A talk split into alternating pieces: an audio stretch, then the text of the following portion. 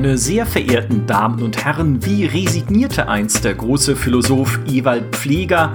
Life is life. Na na, na na na. Und so erging es auch uns, als wir den folgenden Podcast live aufgenommen haben, nämlich in unserem Livestream zu Find Your Next Game, kurz Fing. Und dabei fing auch alles gut an, während Demi und ich unsere Tonspuren wie gewohnt ohne Hose am heimischen PC aufgenommen haben, saß Maurice in unserem Streaming-Studio und sprach dort ins Mikrofon, doch seine Aufnahme ist dabei leider kaputt gegangen. Und nun sind wir uns sicherlich alle einig, dass Maurices engelsgleiches Stimmchen auch aus dem von Krabben zum Nistplatz umfunktionierten Autoradio eines Opel Kadett dröhnen könnte, der 16 Jahre lang auf dem Grund der Nordsee gelegen hat und nach der Bergung durch einen Tunnel mit schlechtem Kurzwellenempfang zur Schrottpresse geschleppt wird. Dennoch möchte ich mich für die Tonqualität im folgenden Podcast ergebenst entschuldigen. Live ist eben live, wie damals auch bei Ewald Pfleger und der Band Opus, als die die erste Aufnahme ihres Liedes ebenfalls wiederholt werden musste, weil das Band alle war. In diesem Sinne viel Spaß beim Podcast über die für uns wichtigsten Spiele des Jahres 2021. Werte Damen und Herren, willkommen zu dieser Podcast-Folge. Und es ist eine ganz besondere Podcast-Folge, denn wir machen das heute mal live. Nicht im stillen Kämmerlein, wie wir es sonst immer machen, wo wir alles auch hinterher tausendmal nachbearbeiten können, damit jedes M rausgestrichen wird. Nein, das ist ein Live-Podcast. Ihr seht also, wie albern wir in Wirklichkeit zurecht zurechtstammeln, wenn wir reden.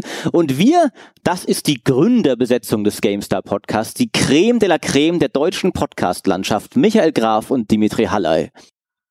Schönen guten Tag. Ähm, äh, äh. also, ja, hm, ja, das, ähm, aber das Gute ist, das Gute ist, wir haben ja jetzt, wir haben ja Aushilfe dafür, weil wir können ja jedes Mal, wenn wir gerade nichts Interessantes zu sagen haben, dann sagen wir einfach, was sagt denn der Chat dazu? Ähm, und ja. heute soll es ja um die wichtigsten Spiele 2021 gehen. Und ich würde doch einfach mal direkt sagen, lassen wir doch den Chat direkt mal hier ein bisschen als Stichpunktgeber agieren und gucken mal, was, was sind denn eurer Meinung nach äh, die wichtigsten Spiele 2021. Jeder von uns kann schon mal eins nennen vielleicht und derweil hat der Chat Zeit, äh, was äh, sich einfallen zu lassen. Was ist für euch euer allerwichtigstes Spiel 21? Boah, da stellst du aber schon die Gretchenfrage, weil darüber habe ich so lange nachgedacht und kein definitives Ergebnis. Also es gibt dieses Jahr irgendwie kein so ein Highlight-Spiel, aber ich sage jetzt einfach eines, von dem ich hoffe, dass es kommt: Starfield vom Bethesda. Das oh, das ist ja mega optimistisch. Ja, sehr optimistisch. Denkst du ernsthaft, Starfield kommt überhaupt innerhalb der nächsten drei Jahre? also ich dachte, du sagst 30.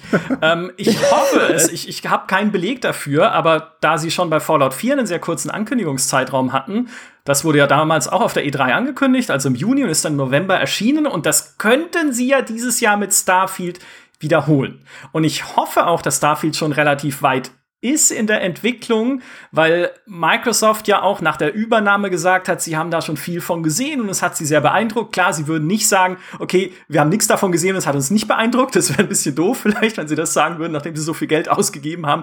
Aber ich, ich kreuze die Finger dafür, dass es halt dieses Jahr passiert. Das ist sehr waghalsig. Dimi, deine Prognose, wann kommt Starfield raus? Also ich schätze mit 2022, ähm, bin da ein bisschen weniger optimistisch, aber ich hoffe halt, dass es 2022 kommt, damit da, naja, aber sie müssen ja Elder Scrolls 6 irgendwann mal bringen, deswegen sollen ja. sie das Starfield soll halt so schnell wie möglich kommen. Das Schafft es aus dem Weg? Ja. Die machen weiter Fallout 76 Mikrotransaktionen. Das funktioniert doch gut. Mehr brauchen die gerade nicht. Maurice, du Schelm.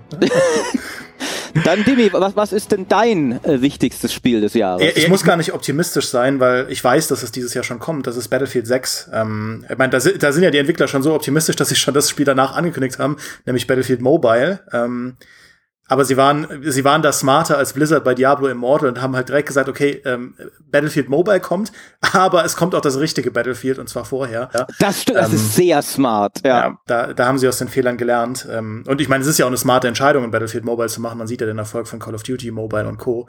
Aber Battlefield 6 erstmal 2021 im Weihnachtsgeschäft. Ähm, das wird mein, mein großes Spiel, weil es halt auch darüber entscheiden wird, wie es generell so in der Shooter-Landschaft in den nächsten Jahren aussehen wird. Zwar nicht allein, aber doch durchaus als Zünglein an der Waage. Wenn's gut wird. Ja, ja.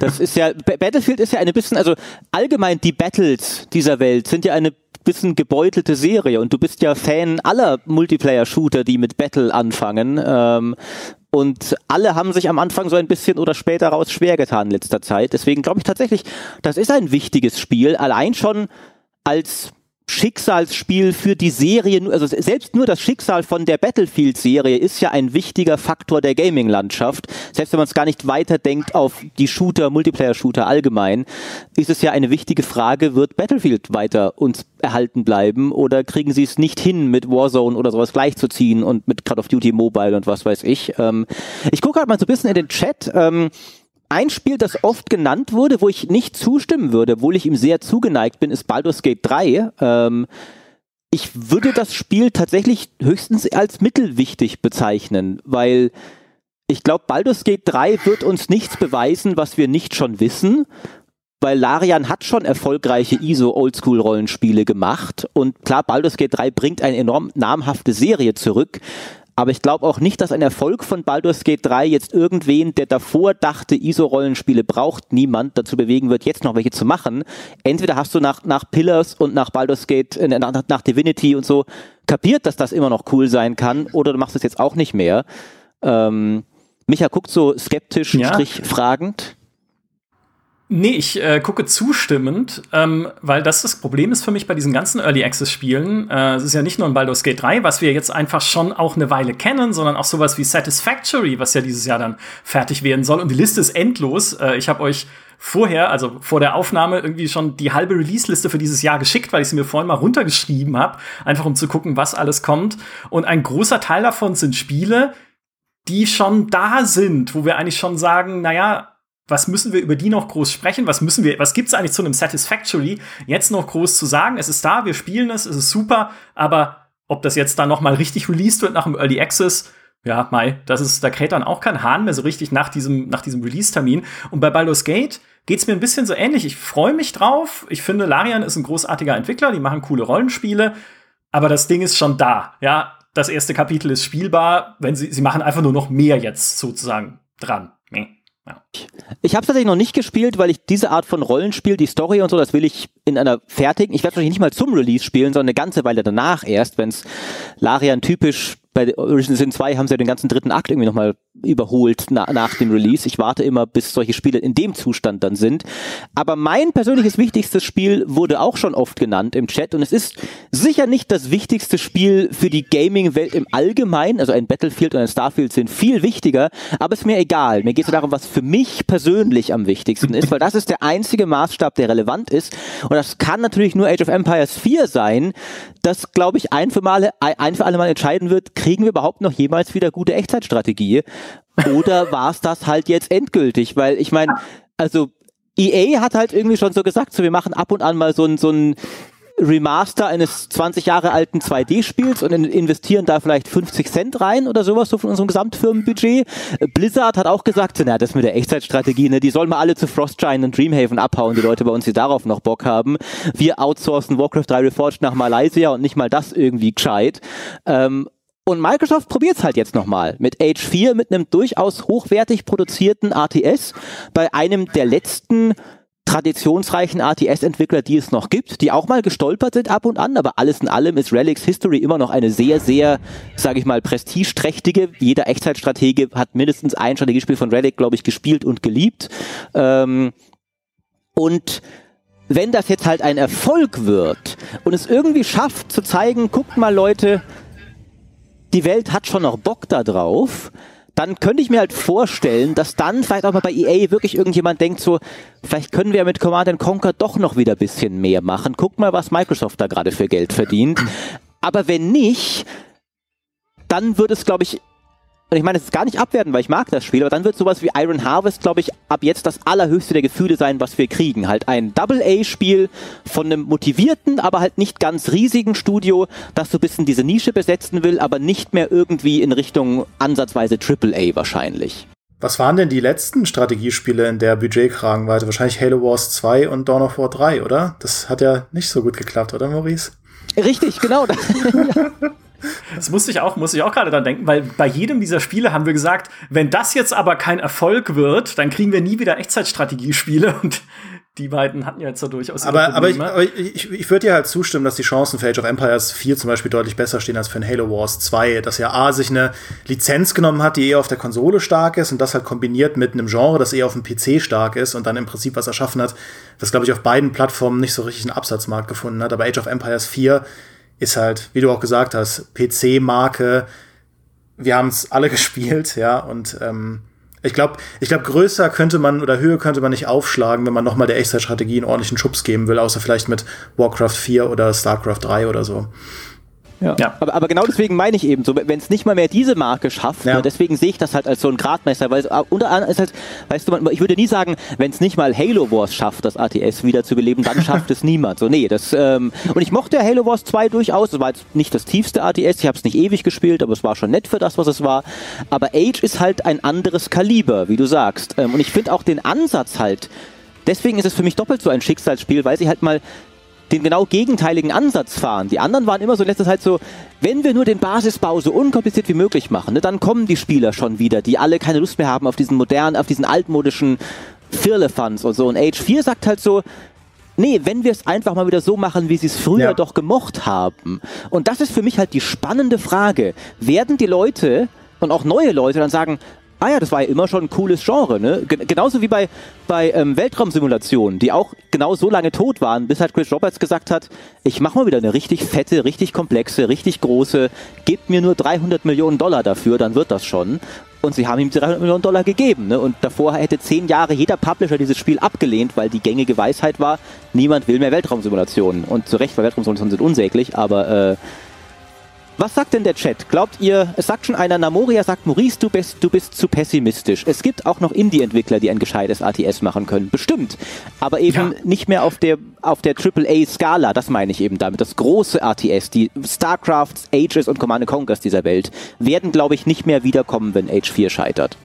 Ja, wir haben immer noch Petroglyph, das gerne Empire at War 2 machen darf, wenn sie die Star Wars Lizenz kriegen, aber ich glaube, das wird, das wird teuer. Es wäre so gut, ich hätte es so gerne.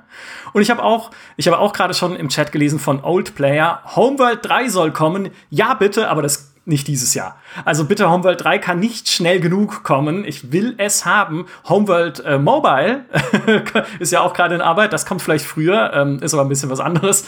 Ähm, da bin ich aber auch gespannt, was das wird. Aber ähm, ich glaube, Age 4 ist schon jetzt mit Abstand das prominenteste, was wir im, in puncto Echtzeitstrategie kriegen werden. Ich bin echt gespannt, weil es ist ja auch so ein bisschen, es ist ja nicht, es ist ja kein Age 2, obwohl es dasselbe Setting hat wie Age 2. Also es, es sieht anders aus, es wird sich auch anders spielen. Also für mich ist das so eine, so eine Wundertüte. Da kann alles passieren. Es kann super gut und super beliebt werden oder es kann halt das nächste Dawn of War 3 werden, was dann wieder kritisiert wird für das, was es wagt. Also.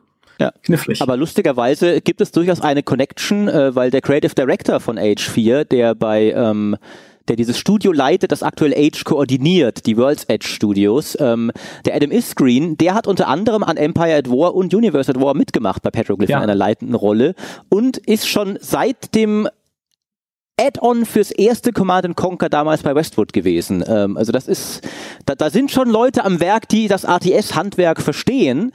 Auch wenn Petroglyph so ein Entwickler ist, mit dem ich, ich habe Mitleid mit denen, muss ich ganz ehrlich sagen. Ich habe das Gefühl, Petroglyph seit Jahren versuchen sie es immer wieder, scheitern immer wieder und versuchen es dann mit niedrigerem Budget nochmal. So sind wir von Empire at War zu Universe at War gekommen, dann zu Grey Goo, was einfach irgendwie auch nicht geil war, wirklich. Und dann jetzt zu diesen Sachen wie dieses, ich weiß nicht, wie es heißt, dieses Pixel Art RTS, also nicht ein Pixel dieses 3D Polygon-Ding, ihr wisst sicher, was ich meine, was halt so ein Comic Command Conquer sein sollte und das ist dann auch gescheitert und haben sie das irgendwie nochmal als Fantasy-Ding probiert. 8-Bit Armies, genau, sagt jemand im Chat. Und mhm. nichts davon hat je wirklich gezündet. Jetzt haben sie, wollten sie neulich Command Conquer Renegade wiederbeleben mit Earthbreakers, wurde angekündigt, das wurde jetzt erstmal auf Eis gelegt, aber in dem Fall aus dem Grund, dass sie einen Geldgeber für ein anderes Projekt gefunden haben. Ähm, da sind ja coole Leute dabei. Ähm, ich habe mit denen mal mit Fritz zusammen haben wir eine Multiplayer-Runde Earthbreakers gespielt und ich habe jemanden über den Haufen geballert und hat mich jemand informiert, das war jetzt gerade Frank Klepacki, der Command Conquer Komponist und ich so, nein, ich will doch nicht Frank Klepacki niederschießen. ähm, also da sind ja Leute dabei, denen ich Erfolg gönne, aber er ist ihnen irgendwie nicht wirklich vergönnt. Ähm, außer mit dem Command Conquer Remaster jetzt neulich. Also vielleicht, vielleicht ist ja das, das große Geldgeberprojekt doch noch ein neues Command Conquer, Micha. Was würdest du dazu sagen? Äh, da, da würde ich äh, Age of Empires 4 sofort auf den Mond schießen und das spielen, weil das natürlich die einzig wahre Echtzeitstrategie-Marke ist. Ich könnte es mir aber sogar vorstellen, ich meine, wir leben ja in einer Zeit, in der diese alten Marken wiederkommen. EA hat ja C&C remastered, aber um halt auch Abo äh, Programme zu füllen. Ja, also wenn EA Play noch ein bisschen mehr Genres ansprechen und vielleicht auch ein bisschen ältere Spieler dann in dem Fall noch ansprechen soll, dann können sie ja auch die alten Marken wieder neu auflegen und vielleicht ja auch eine alte Marke wiederbeleben mit einem neuen Spiel. Und mein Gott, ich würde mir so wünschen, dass es Command Conquer wäre. Äh, aber wo wir natürlich sagen müssen, Command Conquer 4 hat es nie gegeben. Ja, also das kann dann ignoriert werden bei allem, was irgendwie da Storytelling und sonst was angeht. Mal gucken, leben die Schauspieler überhaupt noch? Könnte man das überhaupt noch so machen? Joe Cooken, was macht denn der jetzt? Ja, könnte man das überhaupt noch mit diesen Filmszenen machen, ein neues Command Conquer? Fragen über Fragen. Also auch da große Herausforderungen, aber ich würde mich echt freuen. Schauen wir mal. Wir, wir haben derweil im Chat noch eine Story, die mich jetzt wirklich neugierig macht von unserem äh, äh Moderator Overlord Nicola. Mit Frank Klepacki habe ich mal für eine Mod zusammengearbeitet. Der ist super. Wie hast du mit Frank Klepacki für eine Mod zusammengearbeitet? Schreib mir das in den Chat und äh, danach äh, würde ich mal sagen, ähm, werden wir von diesem einen Genre zum anderen kommen, nämlich der Dimitri Haller. Ich sehe ihn schon, es juckt ihm in den Fingern über Shooter zu reden. Ähm, schaut ihn euch an, diesen Mann. Äh, der denkt sich die ganze Zeit, Leute, Age of Empires 4 wird so viel verkaufen wie eine einzige Multi wie eine einzige Mikrotransaktion in Battlefield Mobile wahrscheinlich. Lasst uns mal über die wichtigen Dinge der Welt reden.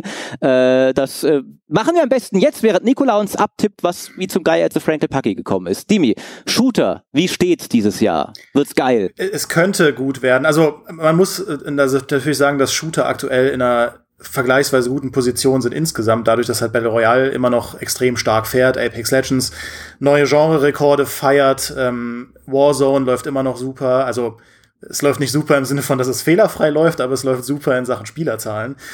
Ähm, 100 also Millionen Spieler haben gerade den neuen Rekord ja. aufgestellt.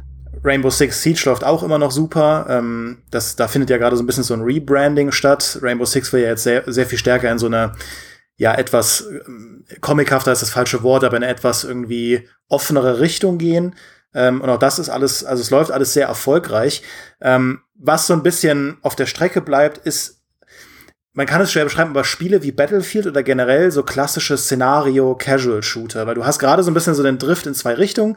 Du hast so sehr diese Sport-Shooter wie Valorant oder Overwatch oder ähm, oder ähm, ähm, auch in Rainbow Six Siege, also welche, die, wo es weniger um, um das Szenario geht oder irgendeine Fiction oder irgendwie so locker feierabends ein paar Star Wars Ründchen in Battlefront spielen und mehr um so einen kompetitiven Anspruch. Das auf der einen Seite. Ähm, dann hast du auf der anderen Seite die Hardcore-Spiele, also sowas wie Arma 3 äh, oder, oder halt Squad oder so. Du hast Battle Royale und irgendwo dazwischen sehe ich halt das Potenzial auch wieder für so einen klassischen Casual-Shooter. Also sowas wie ein gutes, richtig gutes Battlefield. Ich hatte vor einer Weile ein Video dazu gemacht, äh, als Battlefront 2 kurzzeitig wieder so hochgeboomt ist, als es kostenlos war im Epic Store.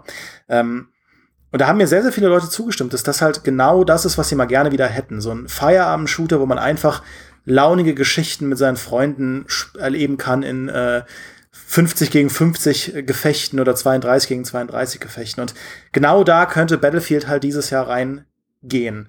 Ähm, wenn es denn aus den Es war auch lächerlich erfolgreich, lernt. dieses Video. Also äh, du hast es ja äh, uns quasi geschenkt, dem GameStar YouTube-Kanal-Team und es hat alle unsere gemachten Videos komplett in Schatten gestellt, weil so viele Leute Bock auf Battlefront offensichtlich immer noch haben. Es war ganz famos. Ja. Äh, kurz äh, löse ich Nikolas äh, Franklin Pucky-Geschichte auf. Franklin Pucky hat sich bei einer Renegade-Mod, bei der ich Übersetzer war, um neue Musik gekümmert. Ziemlich cooler Move von ihm. Das ist wirklich ein cooler Move. Das äh, als jemand, der selbst mal Modder war äh, und nie auch nur einen Pieps von EA gehört hat, obwohl wir zehn Jahre Schlacht um Mittelerde gemoddet hat, finde ich sehr cool, wenn sich Entwickler bei Moddern tatsächlich melden und äh, was hast du denn gedacht, was passiert? EA ruft an, ja. Ah, hallo, hier ist Andrew Wilson. Ich habe eure Mod gerade gespielt und die ist echt, die ist echt ganz cool. ja, genau das, genau das. Hier, äh, unsere Mod war besser, als was die an offiziellen Add-ons produziert haben. Jetzt mal hier Butter bei die Fische. Hätten uns alle anstellen sollen. Ähm, äh, ja, ich meine, bitte, Counter-Strike und so, ne? Also es, gab erfolgreiche Beispiele dafür. Oder dass, dass zumindest da ein bisschen Zusammenarbeit passiert. Was ich immer cool finde, wenn halt Entwickler auch äh, Modder an Bord holen oder Community-Mitglieder. Ähm, auch Age of Empires 4 wurde ja zuletzt von Zero Empires präsentiert, der davor Community-Mensch und zumindest Custom Szenario Creator war. Der hat so eine, eine Tutorial Map für den Castle Rush und so Zeugs gemacht. Ähm, genau, aber ich fand ganz interessant, was du gesagt hast, Timi, weil, weil als jemand, der natürlich null Ahnung davon hatte ich Rainbow Six Siege immer schon ein bisschen auch als Szenario-Shooter eingeschätzt im Sinne von, dass es doch diese Fantasie der Special Forces äh, total erfüllt. Und jetzt sagst du mir, A, ist es gar nicht und B, wird jetzt auch comichafter. Ist das nicht ja, irgendwie sie, dann doof? Sie, sie, sie, gehen halt davon weg, weil sie auch merken, dass, ähm, also man sieht ja natürlich auch, dass, dass Shooter wie Apex oder so einen riesigen Erfolg haben. Und Rainbow Six Siege versucht auch ein bisschen einfach diesen sportlichen Charakter ähm, in die Lore des Spiels zu implementieren. Also du hast jetzt sehr viele so, ähm, ich bin da nicht so tief drin äh, ähm, wie, wie manche Leute aus meinem Freundeskreis, aber sie versuchen halt dieses, diesen Wettkampf, diesen sportlichen Wettstreit oder so. Das ist jetzt eigentlich die Story in, äh, in Rainbow Six und es geht überhaupt nicht mehr darum, dass tatsächlich Spezialeinheiten irgendwelche Gebäude stürmen, um da Terroristen auszuschalten oder so. Also davon hat es sich sehr weit weg bewegt. Und das äh, kann man ja als Richtung auch ähm, gut finden. Ähm, ich meine, ich bin jemand, ich äh, mag gerade sowas. Bin ja auch allein deswegen habe ich Ghost Recon gespielt, äh, Ghost Recon Breakpoint. es gibt wirklich keinen anderen Grund, das zu spielen ähm, für halt diese Fiction. Ähm, aber ja, davon davon gehen sie halt jetzt ein bisschen weg. Und ich glaube, diese Art von Szenario-Shooter, da ist halt Luft und da hätten die Leute Bock drauf. Gerade weil auch ein Call of Duty ja auch weggeht davon. Mit Warzone und mit, es gibt ja jetzt in, in Black Ops Cold War, wenn es alles so wird, wie die Leaks und die Ankündigungen und so weiter verraten, dann wird es ja auch da wieder ein Battle Royale neben dem Battle Royale geben in Cold War. Ähm, und also, es geht halt alles so in andere Richtungen und ich persönlich hätte auch einfach mal wieder Bock auf ein Battlefield. Ja, ein richtig gutes klassisches Battlefield. Das ist nämlich, finde ich, genau der springende Punkt. Ich bin gespannt, ob es Battlefield schafft, Battlefield zu bleiben. Also ob sie sich treu bleiben und ob sie es schaffen, was Besonderes und was Eigenständiges auch zu bleiben und halt nicht. Ne? Ich meine, Call of Duty Warzone ist unglaublich erfolgreich, aber es ist im Wesentlichen Fortnite für Erwachsene. Und ein Battlefield kann nicht jetzt auch noch sagen, okay, komm, wir sind jetzt auch ein Battle Royale Shooter. Es gab ja auch diesen Firestorm-Modus für Battlefield 1 oder 5 oder 8, es fließt alles ineinander. Ja. Ähm, und stattdessen musst du halt sagen, nein, Battlefield hat halt andere Stärken, es hat andere Sachen, die es cool machen kann und das ist das doch, da ist, worauf ihr aufbauen müsst und was ihr irgendwie äh, ja noch, noch besser irgendwie hinkriegen müsst. Vielleicht auch mal mit einem Netcode, der gut funktioniert von Anfang an und mit Servern, die laufen und sowas. Also nicht in irgendwelche Modetrends zu verfallen, sondern halt wirklich echtes Battlefield zu sein. Ja, und, das, und keine Singleplayer-Kampagne. Ich glaube, das, ja, das ist, das ist glaube ich, der Knackpunkt. Ja. Also Battlefield hat in der Vergangenheit sehr versucht, Trends hinterher zu rennen. Battlefront ja auch mit ja. den Lootboxen. Ähm, und bei Battlefield 5 war das Problem ja nicht, dass der, dass der Battle Royale-Modus nicht gut war. Der war sogar richtig gut. Sie haben nur, wie es oft so ist bei sehr, sehr großen Entwicklerstudios, du brauchst eine gewisse Flexibilität, um, um die Art von Live-Service-Spiel am Laufen zu halten, um, um Battle Royale am Laufen zu halten. Du brauchst eigentlich jede Woche ein Update oder zumindest alle zwei Wochen ein Update. Du brauchst permanent neuen Content. Und sie waren darauf noch nicht ausgelegt. Sie haben halt ein Battle Royale rausgehauen und den mehr oder weniger verwahrlosen lassen. Und dann, und, und der, eigentlich der, der wichtigste Fehler war, dass sie das Ding halt weiterhin hinter der, hinter dem Kaufpreis bewahrt haben. Dass du trotzdem Battlefield 5 kaufen musstest, um diesen Battle Royale zu spielen. Mhm. Das war ja der, der springende Punkt, womit Warzone alle geschlagen hat, dass sie gesagt haben, wir machen das kostenlos. Ihr könnt alle Call of Duty Warzone spielen. Ist egal, ob ihr Modern Warfare gekauft habt oder ob ihr Black Ops gekauft habt. Also wenn sie halt in diese Trendrichtung gehen, und ich kann mir vorstellen, dass sie das tun, ähm, mein Criterion ist wieder mit an Bord. Die haben den Battle Royale beim letzten Mal gemacht. Aber gut, die haben auch die Weltraumschlachten von Battlefront gemacht. Die sind sehr flexibel. Ähm, aber wenn sie in diese Richtung es wird gehen, ein Sci-Fi Battlefield wieder Battlefield 2142 ja, mit Raumschlachten. Das wäre total geil. Das wäre super. Das wäre Ich fände das, das, das, das wird sogar ich spielen. Das fände ja. ich geil. Nee, du willst ein Mittelalter-Battlefield. Ja, das wäre auch der Hammer, ja. Chivalry, das, äh, Chivalry bietet ja genau das. Aber das ist auch wieder so ein Szenario-Multiplayer-Chivalry. Da haben wir heute noch drüber geredet, äh, Fabiano, Maurice und ich, das, das kitzelt uns alle drei sehr massiv. Wir haben da sehr Bock drauf, ich, ich, ich genau hab, das wieder ist. Ich, ich habe heute, ja, ich habe heute das Video von Fabiano dazu abgenommen, das morgen bei uns erscheinen wird. Wenn dieser Podcast als Podcast erscheint, ist es gestern erschienen. Also heute ist Donnerstag, morgen ist Freitag kommt das Video, Samstag kommt das hier als Podcast. Und ich habe mir am Anfang so Geil, da habe ich Bock drauf. Ja. Oh ja, das ist genau, was ich jetzt will. Einfach wieder ein Schwert in die Hand nehmen und Leute verprügeln gehen. Das ist doch, und das glaube ich auch, was, was Dimi meint, ne? Die, diese Shooter, die, River ist ja kein Shooter, aber du meinst es ja auf Shooter bezogen, die so mhm. nicht nur eine rein mechanische Fantasie bedienen, sondern halt ein Battlefront ist ja muss auch ein guter Shooter sein, er muss vor allem erstmal ein gutes Star Wars Spiel sein. Und des, selbst ich ich spiele so gut wie nie Shooter, aber dass die alten Battlefronts habe ich rauf und runter gespielt, weil es einfach ein gutes Star Wars Spiel war und weil kaum ein Spiel zu dem Zeitpunkt so schöne Star Wars Stimmung hatte. Und nun ist natürlich das, was, die, was dann für die meisten Leute ein Szenario-Shooter ist, halt für mich uninteressant, weil diese Szenarien für mich uninteressant, nämlich irgendwelche Weltkriege und sowas. Ähm, aber prinzipiell, wenn es dann mal auch was ist, was mich kitzelt, dann ist das meistens die Art von Shooter oder Multiplayer-Action-Spiel, ist im Fall von Chivalry breiter gesagt, die mich da doch irgendwie kriegt. Weil ich denke so, ja, okay, ich, ich mag vielleicht euer Genre nicht, aber wo sonst kann ich denn gerade ein Ritter sein, der auf dem Schlachtfeld sich durchmetzelt? Da, dann spiele ich halt ja. halt Chivalry.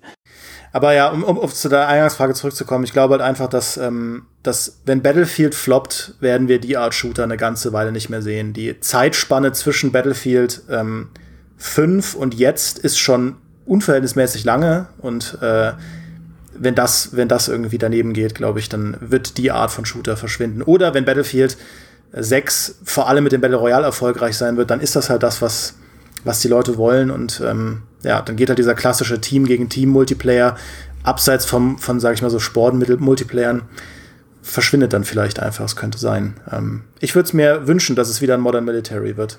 Ja. ja.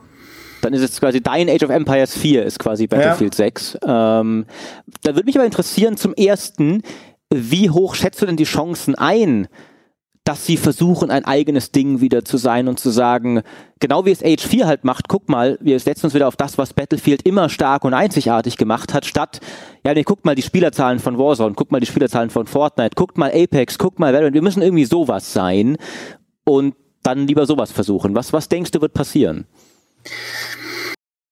Das ist schwierig, ähm, weil ich schon bei Battlefield 5 und bei Battlefront 2 da gestanden habe und gesagt habe, die können das doch jetzt nicht wieder versemmeln, indem sie völlig irrationale Entscheidungen treffen. Und wir wissen, wie das ausgegangen ist. Battlefield 5 es war eigentlich, also da hätte nicht mehr so viel schiefgehen dürfen bei der ganzen DLC-Strategie, weil schon bei Battlefield 1 alles auf dieselbe, also auf eine ähnliche Art und Weise schiefgegangen ist. Dann haben sie gesagt, bei Battlefield 5, dafür sind jetzt alle DLCs kostenlos und die kommen schneller. Nur das mit dem schneller ist ja immer so ein bisschen so ein relativer Begriff, ja. Schneller als acht Monate, ja gut, sieben Monate ist halt schneller als acht Monate, aber immer noch viel zu spät. Und bei Battlefront 2 war es genau das gleiche. Ja, wir wollen aus den Fehlern von Battlefront 1 lernen. Wir haben jetzt keine vier Planeten, sondern zig Planeten Singleplayer-Kampagne, richtig gute Story, alle Ehren der Star Wars. Da kann ja nichts mehr schiefgehen und dann kommt dieser Lootbox-Quatsch. Also aus der Warte heraus, eigentlich müsste genug Zeit da gewesen sein, um wirklich zu lernen, was es heutzutage braucht, einen erfolgreichen Shooter zu machen. Und die Community ist ja auch so angenehm wie noch nie. Also zum Beispiel dieses Battle Pass Modell, das ist ja weitgehend akzeptiert. Du kannst damit ja steinreich werden als Entwickler und die Leute finden es okay. Zehn Monate, äh, zehn Monate, zehn, zehn äh, Euro ausgeben alle, alle Saison für halt kosmetische Sachen. Dir geht nichts verloren, wenn du es nicht machst, spielmechanisch. Das ist ein okayer Deal. Das ist viel besser als Lootboxen. Das können sie einbauen und dann halt einfach einen funktionierenden Szenario-Multiplayer und es würde reichen.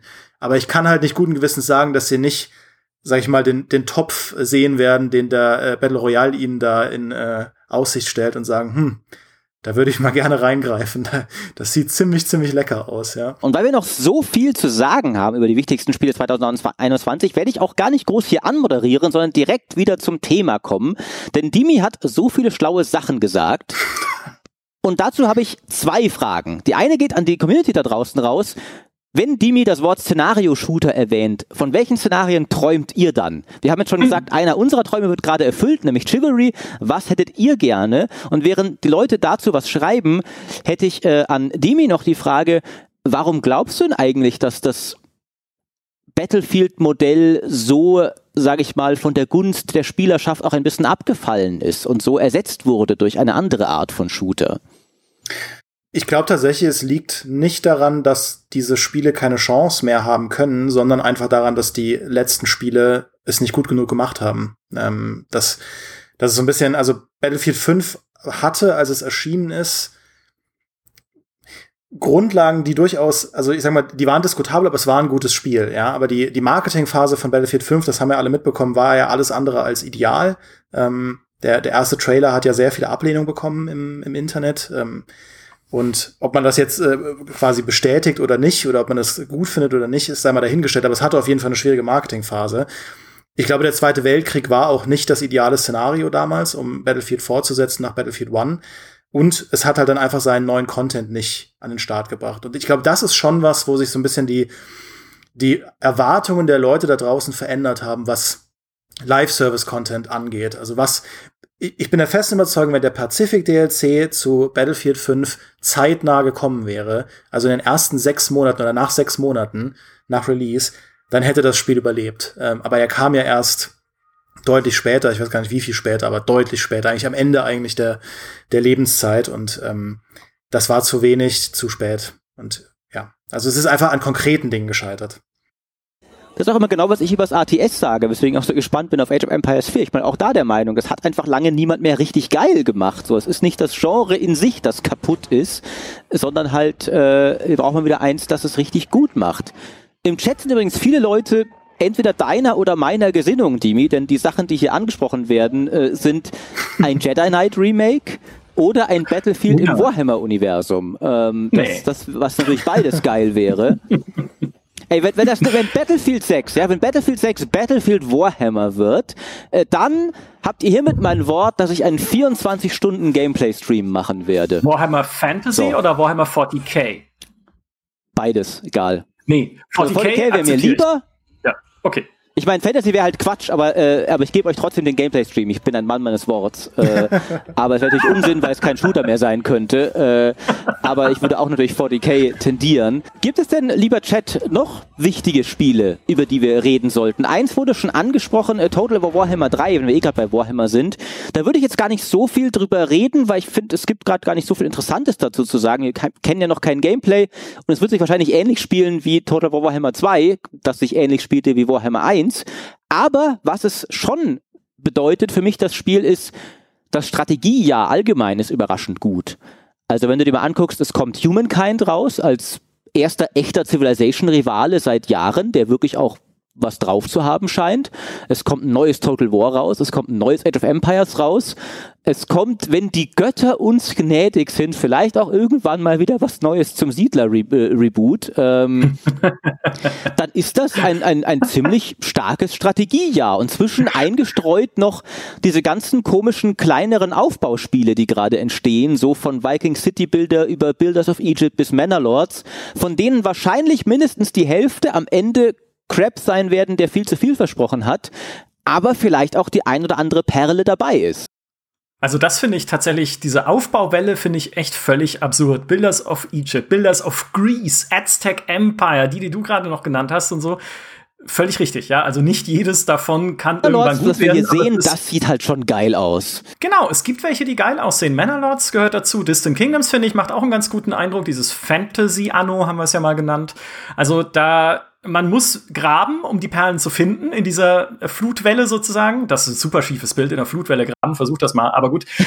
Und, aber es, es ist schön, dass es das gibt. Es ist schön, dass dieses Genre auch wieder so lebendig ist und dass sich da halt so viele unterschiedliche Sachen auch tun. Das, das macht mich sehr glücklich, das zu sehen. Ja. Und ich, äh, ich bin ein Riesenfreund von diesen ganzen äh, ähm, abstrusen Strategiespielen. Also sowas wie, äh, wie heißt das, Aztec Empire? Und Builders of Egypt und so weiter. Ich, ich finde das super, dass auch dieses Nebukadnezar, das es da gibt. Ich, also als, als jemand, der so Historienszenarien eigentlich sehr cool findet, finde ich das super, wenn es Spiele gibt, die sowas mal abbilden. Ich mochte auch Pre-Dynastic Egypt, das ist so ein winzig kleiner Sith-Klon, wo es um das prädynastische Ägypten geht, also das, bevor es eigentlich cool und spannend wurde mit den ganzen Pyramiden und so. Äh, also die allerersten Gehversuche der ägyptischen Zivilisation. Ich finde es einfach cool, wenn man heutzutage Gaming-Fan ist und sich für irgendwas anderes interessiert, also wie viele Spiele es einfach gibt, um sich halt so seinen ganz spezifischen Fix zu holen. Und dass das halt stattfindet im Aufbaugenre, ich finde das klasse. Ja. Prehistoric Kingdom, sagt der Chat noch. Ne? Dinosaurieraufbau auch immer gerne genommen. Sieht fantastisch aus. Ähm, bin ich auch super Wir werden gespannt. übrigens auch Also noch es- hier im, im Find the Next Game Programm Slots haben zu Prehistoric Kingdom und zu Distant Kingdoms. Äh, denn äh, Spoiler Alert, ich äh, spiele gerade Distant Kingdoms. Wir haben eine Vision bekommen, eine Version bekommen, eine sehr weit fortgeschrittene schon. Ähm, das soll ja auch bald in den Early Access gehen und äh, das spiele ich bereits und da werde ich euch bald von berichten. Und äh, Genau, also Aufbauspiele auf jeden Fall. Ich finde das auch einfach schön, dass dieses Genre sich, sich so wacker hält. Ähm, es wurden, äh, als ich gefragt habe nach Spielen, es wird übrigens noch Timberborn genannt, was ein sehr witziges Aufbauspiel ist, wo du Biber spielst. Äh, postapokalyptische Biber, die, weil die Menschheit untergegangen ist, die, die, den Planeten an sich gerissen haben. Ähm, und was auch echt nicht schlecht zu sein scheint. Der Kollege Fabiano hat es schon mal gespielt, wenn ich mir recht, oder einer von uns hat es mal gespielt, einen Artikel zu geschrieben und war durchaus angetan. Hallo, was ist ein Biber? Was kann an Bibern schlecht sein? Ich hatte mal einen Biber im Garten, das war schon, das, das war toll. Also bin totaler Biber-Fan. Was wir nicht vergessen dürfen, aber du hast es vorhin schon gesagt, ist Humankind. Ähm, da hatte ich schon vor ein paar Monaten drüber geschrieben, das ist ein Spiel, das uns wirklich gefehlt hat, einfach weil es schon lange keine richtige Konkurrenz mehr gab zu Civilization. Früher gab es ja von Activision noch diese Call to Power Serie, als irgendwie Civilization-Lizenzrechte nicht so richtig endgültig geklärt waren und äh, die dann halt ihre eigene Variante davon gemacht haben. Tolles Spiel, erinnere ich mich super gerne dran. Liebe Grüße an die KI-Pyramide, die mir am Ende immer mein, mein Reich zerlegt hat, weil sie rebelliert hat. Und jetzt gibt es mit Humankind endlich ich will nicht sagen komplett anderen Ansatz, weil viele Dinge sind schon ähnlich, aber eine neue Variante von Civilization, was vielleicht, wie ich hoffe, selbst wenn Humankind, also ich glaube, das wird schon ganz gut, aber selbst wenn es nicht gut würde, würde es hoffentlich Phyrexis auch mal wieder anspornen bei Civilization 7, so es denn kommt, aber ich glaube, damit können wir fest rechnen, auch mal wieder ein paar Sachen anders zu machen und vielleicht mal wieder ein bisschen andere Wege zu gehen und andere Mechanismen zu gehen. Humankind zum Beispiel, diese Riesenstädte, die man bauen kann, finde ich eine sehr, sehr äh, coole Idee. Ich finde das so cool. Und tatsächlich wurde gerade heute angekündigt, dass es jetzt eine neue OpenDev-Version von Humankind gibt. Äh, Ja. Wo man wohl ein See-Szenario spielen kann. Guckt euch diese Städte an. Ich finde das so cool. Das triggert halt alles in, in meinem Spielerherzen, sowas aufbauen zu können. Ähm, ich, bin, ich hoffe sehr, dass das gut wird. Wir haben ja in unserer letzten Preview waren wir ja beide, Micha, der Meinung, so, das hat viel Potenzial. Sie müssen aber auch noch viel dran schrauben. Und kurz Ja. darauf haben sie so ein paar Monate verschoben, was ich dann sehr gut fand, weil ich dachte, so, okay, Leute, das kann echt was werden, aber, aber haut das jetzt nicht zu schnell raus. Da ist noch so viel Balancing zu tun eigentlich. Ähm, also ich hoffe sehr, dass sie das noch äh, hinkriegen ähm, und dass sie das, dass sie das, das Spiel noch auf die Reihe bekommen. Es wurde auch noch eins, ein Spiel genannt, das glaube ich vielleicht für mich und auch für Dimi schön in die Szenario-Shooter-Ecke fallen könnte, auch wenn es ein Singleplayer-Shooter ist, nämlich dieser neue Warhammer-Shooter, Necromunda, Hired Gun. Ähm, der finde ich einfach sau cool aussieht. Aber ich traue mich nicht, mich wirklich drauf zu freuen, weil auf den zweiten Blick fiel mir auf, ach Mist, das sind die Macher von Space Hulk Deathwing. Und Demi wird sich erinnern, wir beide haben tatsächlich damals versucht, Deathwing im Multiplayer zu spielen. Und ich dachte so, also im Koop halt, ähm, Mhm. und ich dachte halt, ich bin ja bei Warhammer durchaus leidensfähig. Wenn das Szenario geil ist, dann, dann freue ich mich da schon auch. Ähm, wir hatten so wenig Spaß. Ja, Das war richtig auch, traurig. Wir hatten so wenig Spaß. War auch, glaube ich, eine der kürzesten Koop-Sessions, die ich je hatte. äh, wir waren so schnell fertig damit und haben dann irgendwas anderes gespielt. Ja, aber du kannst halt auch die Ich Zahl weiß gar nicht mehr was, Warhammer aber- 40k-Spiele. Ich wollte nur sagen, die Ja. Zahl guter Warhammer 40k-Spiele kannst du halt auch an einem Finger abzählen. Storm of Ja. War. ja.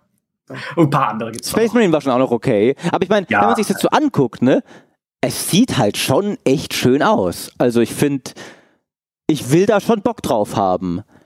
Vielleicht haben sie ja gelernt aus ihren Fehlern. Ich bin jetzt einfach mal optimistisch. Bestimmt haben sie daraus gelernt. Bestimmt wird's ganz großartig. Und es ist das Spiel, das Prey 2 hätte ursprünglich sein sollen. So ein bisschen zumindest, ne? So als Kopfgeldjäger in so einer, in Anführungszeichen, Alien-Welt, ja, irgendwie in so einer düsteren, cyberpunkigen. Das ist schon, es hat schon was. Ich finde es schon, bin da irgendwie auch irgendwie, das kitzelt mich auch so ein bisschen.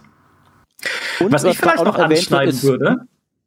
Jawohl. Nee, bitte. Nein, nein, du, du bist dran. Ja, ich wollte nur mal, das, äh, es wird auch noch Warhammer Dark Tide erwähnt, also der Koop-Shooter von den Vermintide-Machern, ähm, Mhm.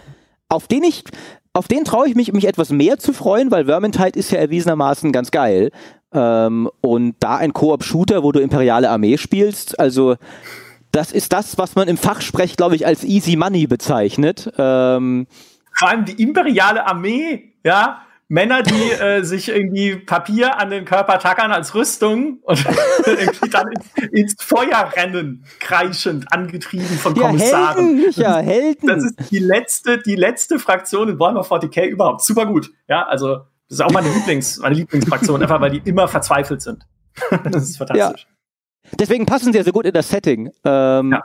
Aber du wolltest noch was anderes anschneiden, Micha. Ich wollte ein komplettes Genre anschneiden, das bei der GameStar nie unangeschnitten bleiben darf, wie ein guter Kuchen, nämlich die Open World. Was ja eigentlich gar kein Genre ist, sondern ganz viele, aber Spiele mit einer Open World. Und auch da, ne, wie gesagt, wenn Starfield kommt, könnte das für mich schon irgendwie äh, hoffentlich, wenn es cool wird, ein prägendes Open World Erlebnis sein, weil wenn sie es schaffen, so Open World Weltraum zu verbinden mit zumindest coolen Quests, was Bethesda ja meistens hinkriegt. Gute Hauptstory, immer so ein bisschen fragwürdig, aber gute Quests sind in jedem ihrer Spiele immer drin gewesen. Das finde ich halt mal klasse, weil das wäre eigentlich das, was mir in so Weltraumspielen wie einem Elite Dangerous immer ein bisschen fehlt. Die sind zwar super sandboxig, haben tolle Communities, aber mir fehlt einfach so dieses handgebaute, diese handgebaute Story-Geschichte und das wäre zumindest meine Hoffnung. Mal schauen, ob es am Ende funktioniert, aber wir wissen ja noch gar nicht, ob es wirklich kommt. Das erste Open-World-Spiel, was aber tatsächlich bestätigtermaßen kommt am 25. Mai, ist Biomutant. Und wer, wie könnte man den Biomutant nicht mögen? Mit den Waschbärchen, die da durch ihr, durch ihr eigenes Zelda hüpfen, sozusagen. Da bin ich auch mal sehr gespannt, wie es wird. Biomutant ist das erfolgreichste Video des Jahres bislang auf dem GameStar YouTube-Kanal. Ich hätte es nicht für möglich gehalten. Ich glaube, ja, es ist bei ja. 700.000 Abrufen oder so inzwischen. Äh, und es hat Age of Empires geschlagen. Es hat, äh, ich weiß nicht, ob es das allererfolgreichste ist. Es ist weit oben dabei. Und das Einzige, was mir als Konkurrenz einfällt, ist, dass der Ausblick auf die besten Open Worlds allgemein. Ähm, also die Leute haben Bock auf Open Worlds, offensichtlich. Ja. Es ist, es ist wirklich ein, ein Spiel, wo ich auch vor jeder Meldung und vor jedem vor jeder Preview, die wir haben, davor sitze und denke, wie, wie kann denn das so viele Leute begeistern? Also eigentlich, eigentlich, also nicht im Sinne von, dass ich es total doof finde, aber eigentlich macht es alles falsch, wenn man ähm, auf der GameStar das stimmt. ein Spiel sein will, wo die Leute richtig heiß drauf sind. Es ist bunt, ja, es, es hat Waschbären als Hauptfiguren. Es tut sich sehr schwer, sein Szenario sehr prägnant zu, zu markieren und also eigentlich dürfte es nicht so gut funktionieren, wie es funktioniert, sage ich mal, nach so unseren Erfahrungen, wie halt unsere Community reagiert auf bestimmte Dinge. Aber äh, es funktioniert super. Die Leute haben da Bock drauf. Äh, ich glaube aber, dieser ausgehungert Gedanke ist auch etwas, was, was, ähm, was schon wichtig ist. Also das merken wir jetzt aktuell immer wieder. Die Leute, auch bei Outriders, das, nicht im Sinne von, dass Outriders überhaupt kein, keine Reichweite oder sonst was gemacht hätte, wenn, wenn es jetzt irgendwie wir nicht gerade in schwierigen Situationen leben würden, aber die Leute gehen so ab auf neu, also Leute haben so Bock auf neue Spiele, die gut sind und ich verstehe das natürlich auch. Ja, ähm, also Outriders hat mich vor allem so hart in, in meiner äh, Looter-Durstperiode abgeholt. ich äh, ich spiele das gerade mit so großer Freude und mir ist voll bewusst, dass es, man kann einiges kritisieren an dem Ding. Der Start war teilweise nicht gerade geil, so Server, Performance, Inventar-Vibes und sowas, wie das Spiel mir alle gefühlt zwei Minuten irgendeine kurze Ladepause vorsetzt, fühlt sich an wie aus dem vorletzten Jahrhundert. Aber ich kann endlich mal wieder Sachen töten und ihnen ihre Beute klauen und es macht Spaß nach Godfall, nach Wolzen, nach Torchlight 3.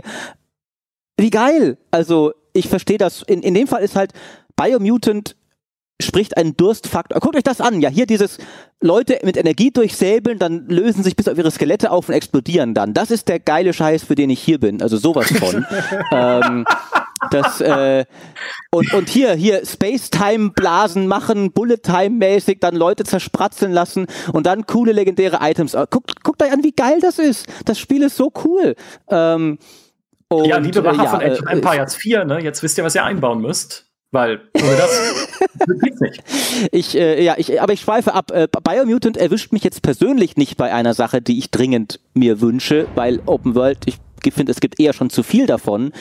Aber was ich mir halt vorstellen könnte, ist, dass durchaus gerade bei Open World die ja recht oft auch mal eher formelhaft daherkommen. So Ubisoft Formel ist ja aus gutem Grund ein Fachbegriff, dass da ausnahmsweise die Leute mal gegen alle Weisheit auf ein Spiel anspringen, das ganz absichtlich sehr ungewöhnlich aussieht, weil sie denken, ah, das ist endlich mal nicht das sechste Far Cry, das zehnte Assassin's Creed, das ist Open World, aber da ist mal was Neues drin. Ja.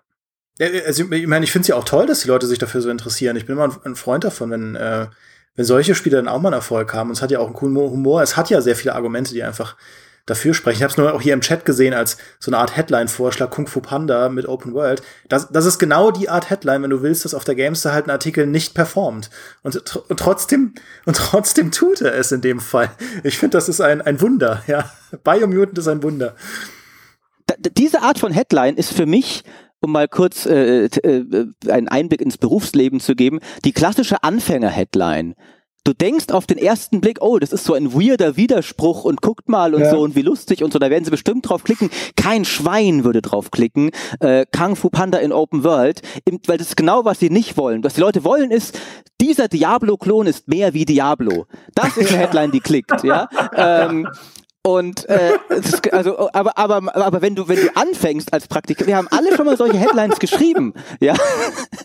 Die, also, diese, so eine Kung Fu Panda Headline haben wir alle schon mal geschrieben und wir mussten alle durch die harte Schule gehen, dass sie komplett gefailt hat. Und heute erzählen wir aufstrebenden, ehrgeizigen jungen Trainees und jungen Redakteuren, wenn sie damit blauäugig zu uns kommen, glaub mir, ist eine Scheißidee. Und dann glauben sie uns nicht. Und dann wiederholt sich der Kreis immer weiter. Ja. Ja, der Kreis der Kung Fu Panda Headlines. Das ewige, äh, das, äh, das ewige, der ewige Kreislauf.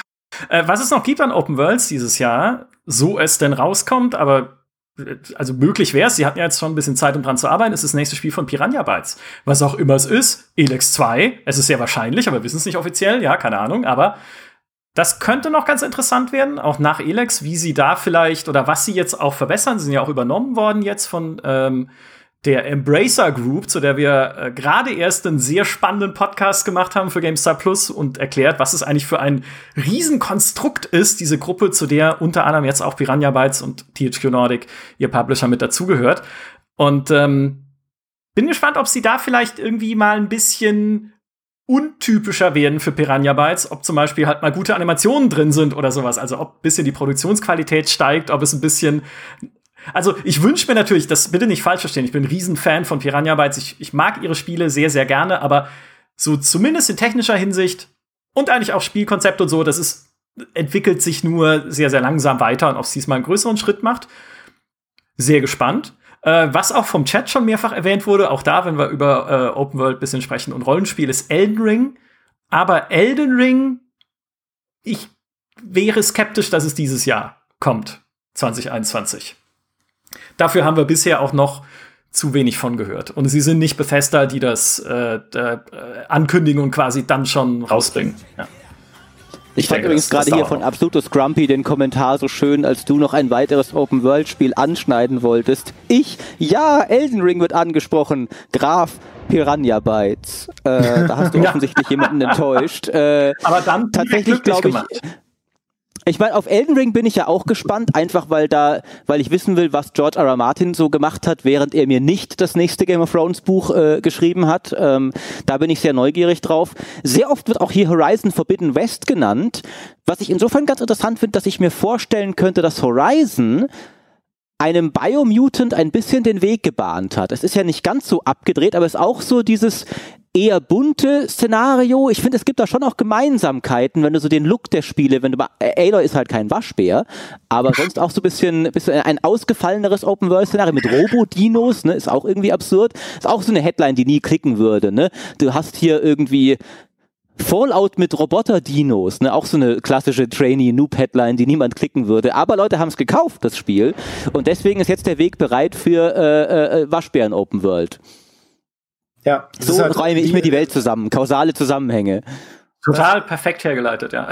naja, ich finde, ich finde halt Horizon ist einfach die Art Open-World-Spiel.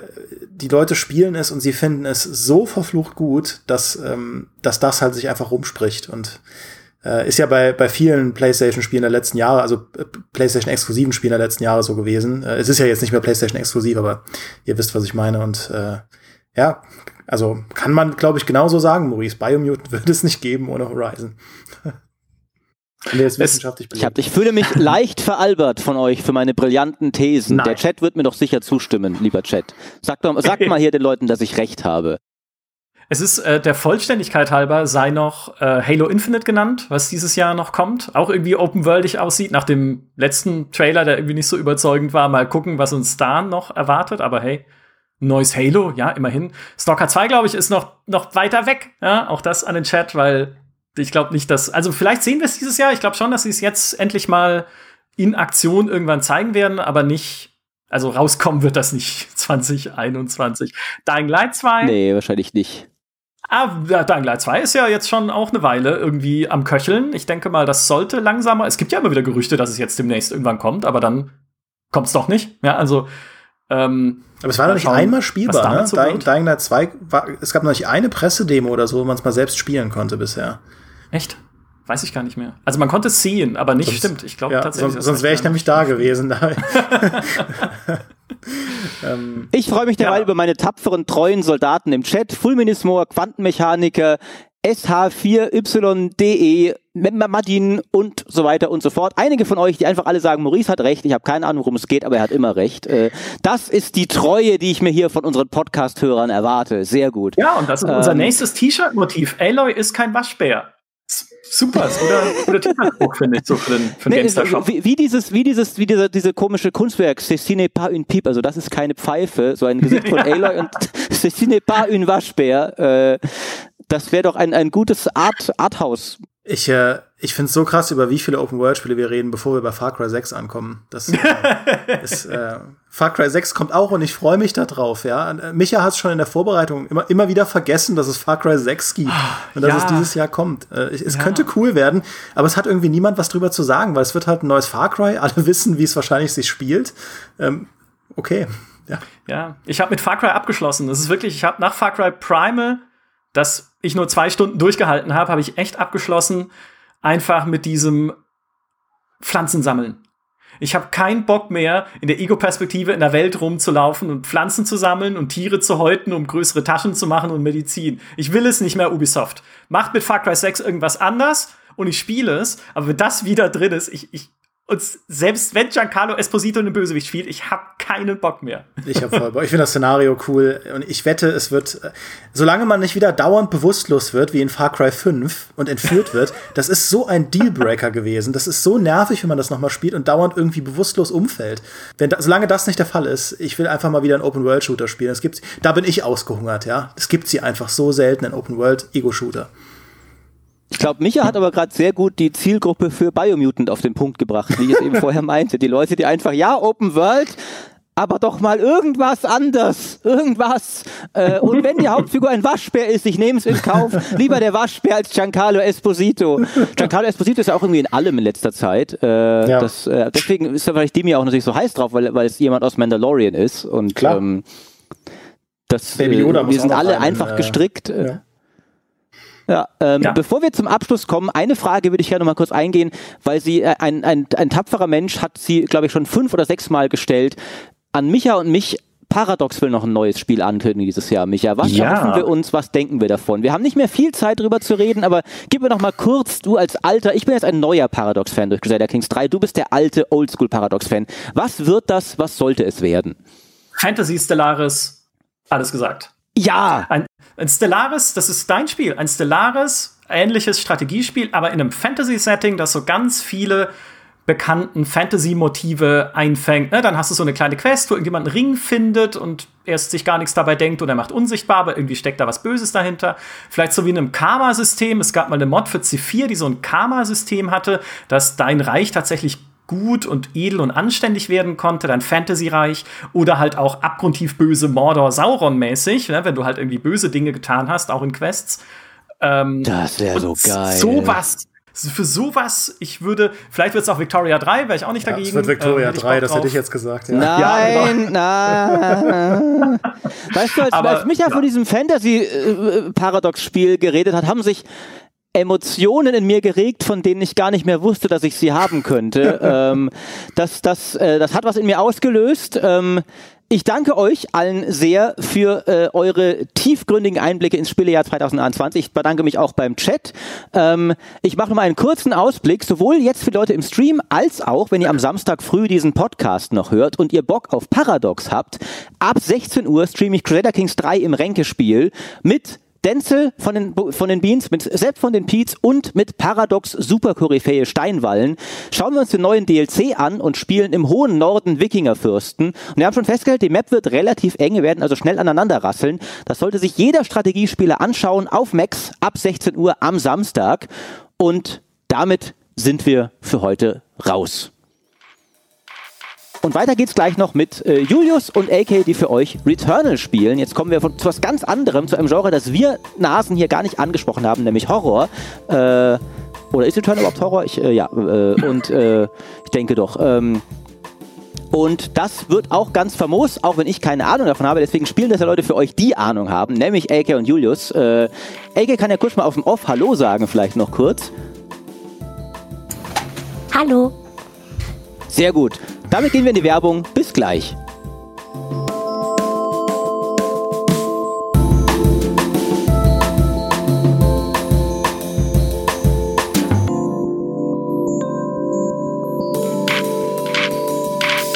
Ähm, Das wäre so geil. Sowas,